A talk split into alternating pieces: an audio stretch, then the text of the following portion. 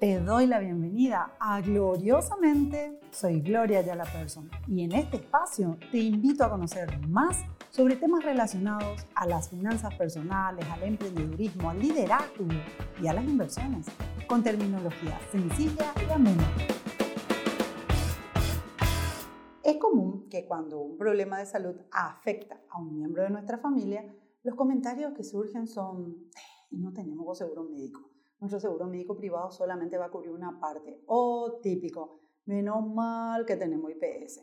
Sucede que, incluso en familias de clase media alta, un inconveniente grave de salud puede implicar costos extraordinarios, capaces de dejarnos en la calle. Pero es que no se trata solo de los medicamentos, el estudio clínico, las imágenes, incluso los gastos de internación. La dificultad generalmente es más grave y con muchos costos adicionales. Por ejemplo, mm, algún familiar que no puede ir a trabajar porque hay que quedarse de guardia en el hospital o mientras estás internado, bueno, tampoco te pagan. Cosas así, ¿verdad? Entonces hay que ser súper conscientes que los problemas de salud generalmente traen complicaciones en otras áreas de nuestra vida y por supuesto directamente problemas de bolsillo. Evidentemente, cada caso será distinto pero hay muchas enfermedades y accidentes que pueden prevenirse o evitarse. Por lo tanto, antes de su aparición, podemos también evitar incurrir en estrés familiar, empresarial y financiero. Los costos relacionados a veces son fáciles de identificar por el monto de la erogación realizada. Muchos otros se encuentran ocultos, pero de igual manera menoscaban terriblemente la calidad de vida y a veces generan crisis financieras y emocionales agudas en las familias o sin duda impactan negativamente en las finanzas de una empresa.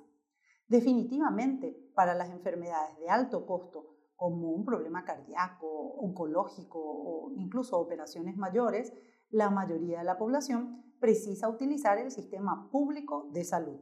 Sin embargo, en nuestro país no todos tienen acceso al mismo o en el caso de conseguir atención e internación, de todas maneras se deben asumir altos costos de medicación, instrumentos médicos, prótesis o tratamiento de recuperación posterior, tipo fisioterapia, por ejemplo. Entonces, en caso de internación por largo tiempo, en estos lugares se precisa un acompañamiento constante, pues una persona debe estar permanentemente esperando indicaciones sobre su paciente por lo que además de quien se encuentra hospitalizado, habrá otro u otros miembros de la familia que no podrá trabajar ni estar con sus allegados, pues debe estar atento al proceso. En caso de que nadie pueda hacerlo, se deberá contar con los recursos económicos para contratar a quien lo haga. Estas cosas no solemos hablar y pensamos que solo le sucede a otro, pero solo una visita a cualquiera de los hospitales y centros de trauma nos pueden hacer ver la realidad y caer en cuenta de que los pocos que no se encuentran de alguna manera afectados por su propio caso o el de un familiar cercano deben sentirse la excepción y que están gozando de una bendición. Hay que prepararse psicológica, emocional y también financieramente para la vida real de manera que un imprevisto no deteriore nuestra calidad de vida y la de nuestra familia. Sigamos hablando de dinero, que así aprendemos a manejarlo mejor. Esto fue gloriosamente motivación financiera para todos. Pero antes de que te vayas, si te habla Gloria otra vez. Si disfrutaste este episodio, compartilo con tus amigos.